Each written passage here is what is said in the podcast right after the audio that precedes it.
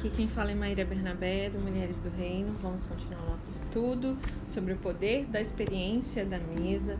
Nós estamos aprendendo um pouco mais com a querida Debbie Tyrus, onde ela compartilha muitas experiências conosco, tanto no seu livro A Experiência do Lar, quanto na experiência da mesa. E nós estamos falando sobre ter um prato a mais, né? Conversamos um pouco sobre a importância é, do diálogo, das conversas agradáveis à mesa, o servir aos outros, ser um valor de família, o quanto isso enriquece a nós mesmos, ter um prato a mais, esse método de hospitalidade, esse método incrível de discipulado, de trazer as pessoas para perto, para que elas tenham essa oportunidade de conviver com, com alguém que vive os padrões bíblicos e que elas possam ser ministradas nesse sentido, né? E falando sobre essa questão da conversa, ser agradável à mesa, as conversas com os nossos convidados, elas devem ser positivas e edificantes. Então você tem que parar para prestar atenção. Quais são os assuntos que são abordados à mesa, né? O apóstolo Paulo, ele nos instrui lá em Colossenses 4, versos 5 a 6, que sejam sábios no procedimento para com os de fora. Aproveitem ao máximo todas as oportunidades o seu falar seja sempre agradável e temperado com sal, para que você saiba como responder a cada um. Eu não consigo pensar em nada mais triste do que uma pessoa negativa, reclamadora, murmuradora, rabugenta. Eu, gente, eu não suporto ficar perto de pessoa que só murmura, é rabugenta, mal-humorada, sabe? Negativa, que fala negativo o tempo todo. E a Dev ela comenta sobre isso, o quanto isso também ela a incomoda e durante anos, enquanto ela lia essa passagem, né, que a gente acabou de falar aqui de Colossenses 4, ela pensava que se referia ali a não reclamar por ter convidado alguém para ir para sua casa.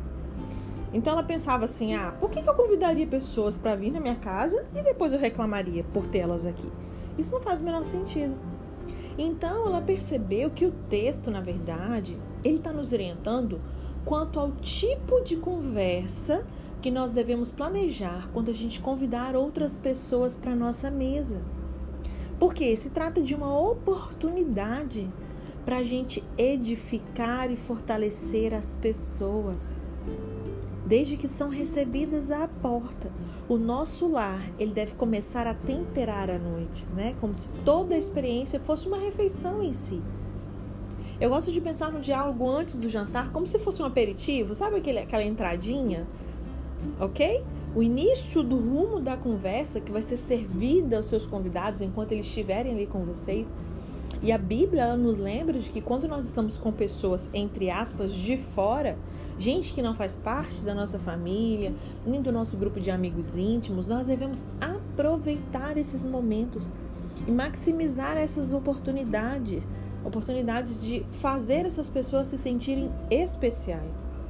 Efésios 4, 29 nos orienta: nenhuma palavra torpe saia da boca de vocês, mas apenas a que for útil para edificar os outros, conforme a necessidade, para que conceda graça aos que ouvem.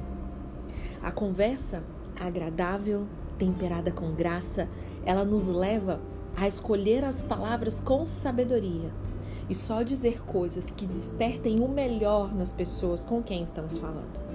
Estender graça com as palavras pode ser o mesmo que fazer um favor não merecido, dizer palavras de cortesia a pessoas que são descorteses. Sabe aquela pessoa grosseira e você retribui com muita gentileza? É assim que a graça funciona. Você tem o poder e a posição ao servir os seus convidados de melhorar a autoimagem, a confiança deles.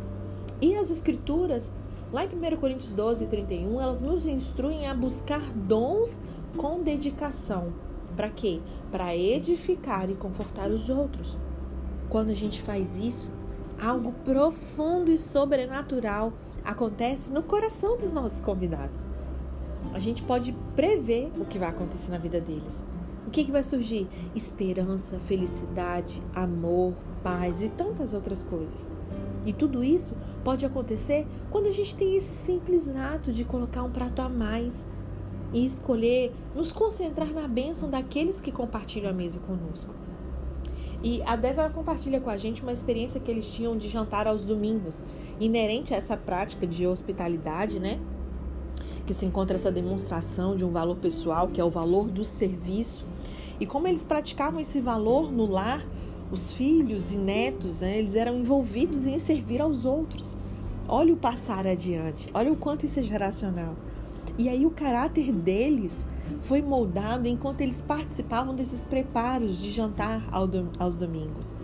Os domingos eram dias agitados na casa deles e como o Larry ele era pastor titular em tempo integral, eles chegavam à igreja antes de todo mundo, obviamente, e nos primeiros anos de ministério, eles eram os professores da escola dominical. O Léo dirigia o louvor, tocava o órgão, é, ensaiavam um coral, pregava. Sabe aquele negócio de subir bacana, né? Depois eles voltavam para o culto à igreja à noite. E não era uma mera repetição do que ocorria pela manhã, mas se tratava de um único momento de adoração, no qual Léo ele pregava outro sermão, eram duas mensagens todos os domingos.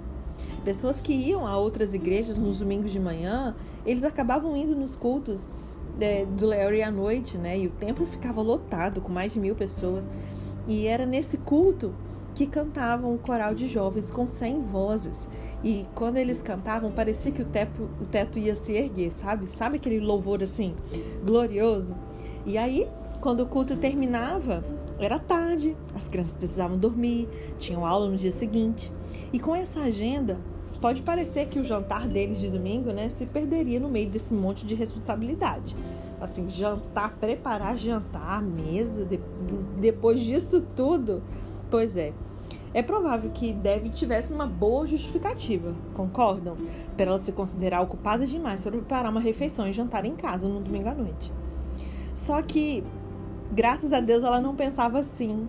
Ela não privou a família dela dessas lembranças eternas, eternas daquilo que eles presenciaram durante esses jantares de domingo à noite. O jantar de domingo ele precisava ser preparado no sábado, obviamente. Uma mulher muito sábia, né? Então ela era muito organizada, ela se precavia, ela se planejava. E os sábados eram um dia muito importantes de uma preparação para a família. Depois de tomar café da manhã à mesa, toda a família, inclusive aqueles hóspedes que moravam com eles, trabalhavam em conjunto, preparando a casa para o fim de semana. Os homens ali ajudavam, aspiravam o carpete, cortavam a grama enquanto as mulheres lavavam roupa, trocavam os lençóis, tiravam o pó dos móveis, aprontavam a roupa do dia seguinte, já deixava tudo organizadinho, arrumavam a mesa e aí iniciavam os preparativos para o jantar do dia seguinte. Todos ali organizavam o próprio quarto, guardavam roupas que estavam fora do lugar, elas certificavam que os banheiros né, estavam limpinhos, deixando tudo em ordem para os convidados. Olha que interessante. Né? Então a gente pode transformar a nossa mesa num lugar de cooperação. Por exemplo, antes da refeição, as responsabilidades do preparo, elas devem ser distribuídas antes da refeição. Todos devem esperar a mamãe se sentar, por exemplo, antes de fazer a oração, de todo mundo ali junto. Durante a refeição, o papai ele pode dar início à conversa se estiver em casa, né? Enquanto a mamãe e os filhos, os filhos mais velhos se servem ali. E após a refeição, ninguém deve receber a, a tarefa de tirar a mesa sozinho. É responsabilidade, por exemplo, de cada um tirar o próprio prato até a mesa ficar limpa, todos ajudarem uns aos outros. Né? Então, a gente percebe que é, é, ela acabava tornando essa limpeza da casa, entre aspas, divertida para todo mundo. Assim como a mãe dela fez com ela. Eles inventavam brincadeiras, dividiam os cômodos, competiam ali para ver quem conseguia terminar primeiro, ajudavam uns aos outros, sempre tinha uma recompensa no final da manhã. Pode sim parecer que eles trabalhavam o dia inteiro, mas não era assim, porque todo mundo ajudava, então a casa ficava pronta rápido. O jantar de domingo em casa era uma tradição que, que a Debbie ela pegou tanto da família dela quanto da do Larry também tinha essa tradição. Então, muito planejamento, tempo e energia eram dedicados para tornar essa refeição especial. E ela costumava servir o jantar na copa, usava as melhores louças que ela tinha. Era tipo a grande refeição do dia, era esse momento.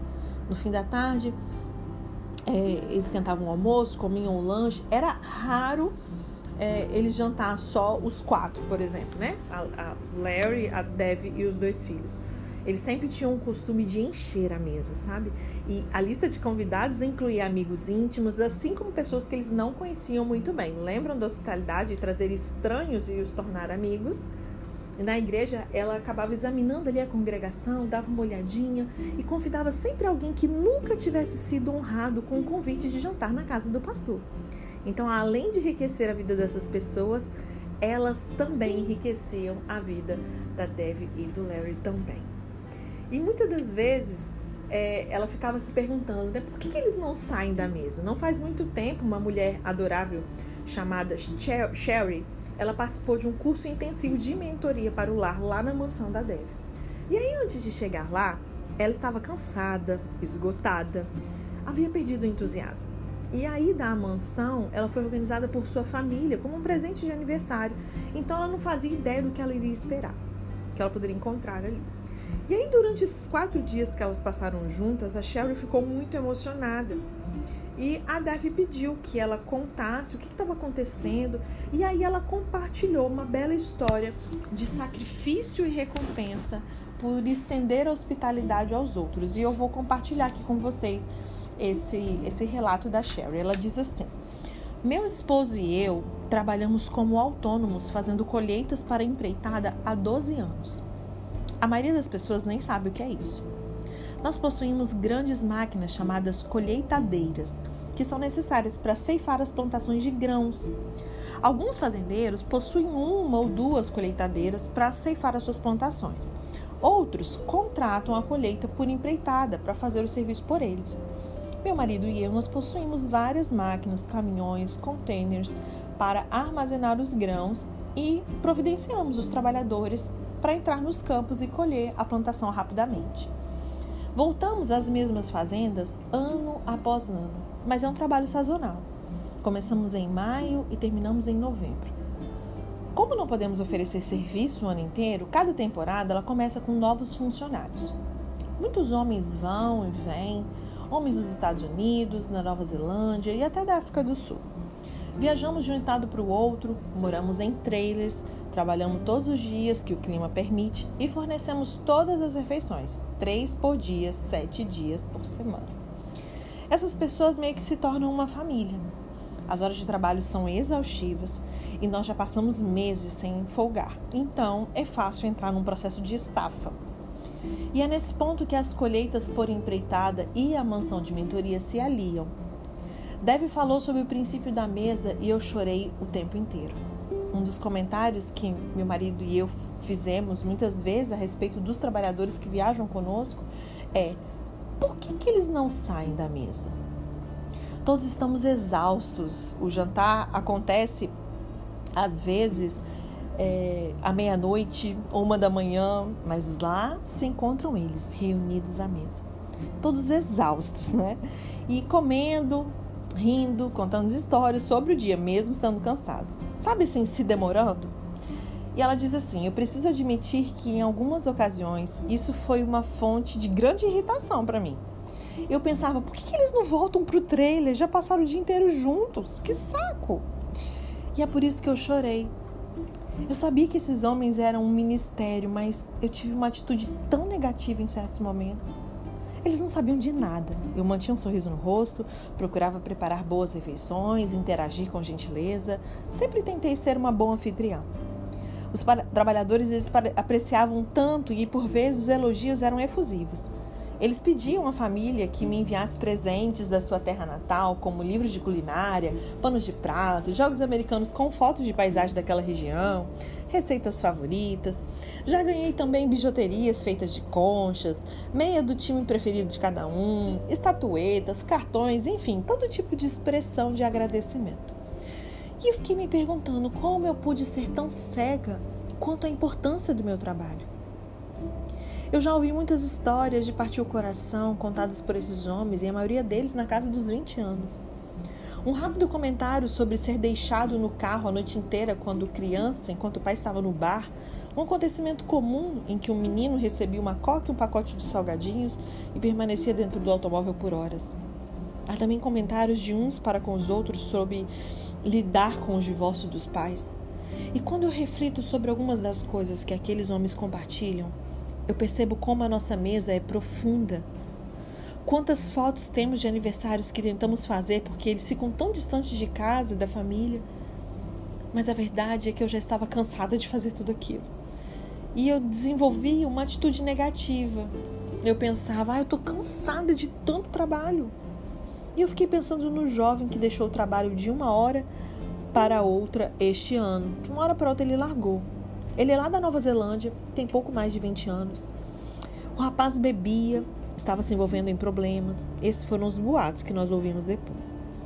Ele bateu a porta do meu trailer e disse que estava esperando um táxi para levá-lo ao aeroporto. Me deu um abraço, seus olhos se encheram de lágrimas e disse que eu era a pessoa mais bondosa que ele já tinha conhecido.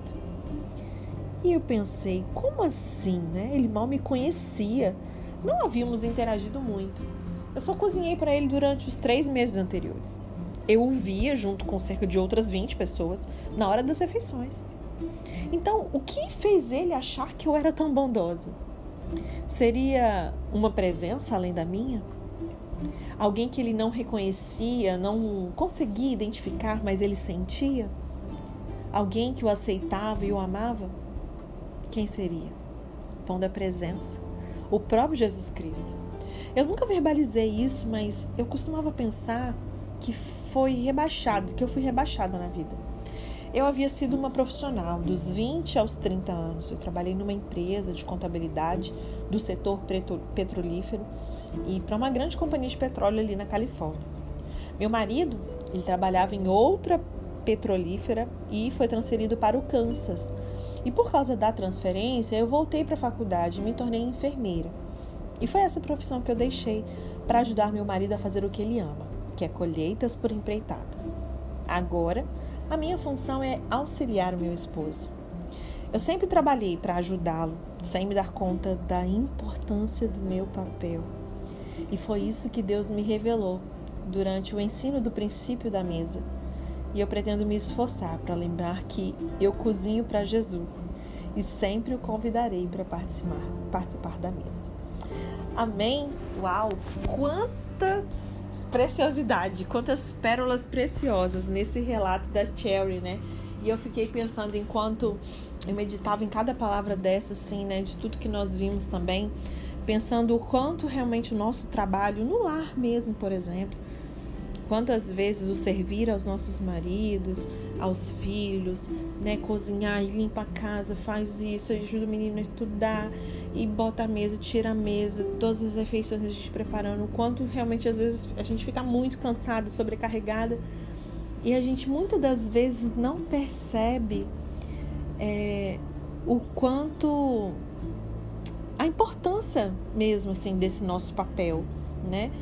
É, falando especificamente para as mulheres nesse momento, né? O quanto é importante o papel de ajudadora, o quanto é importante o papel de mãe, sabe? De moldar caráter de pessoas, de imprimir Cristo na vida dos nossos filhos, do nosso marido, dos nossos convidados, pessoas que vão estar à nossa mesa, mesmo que não sejam nossos familiares.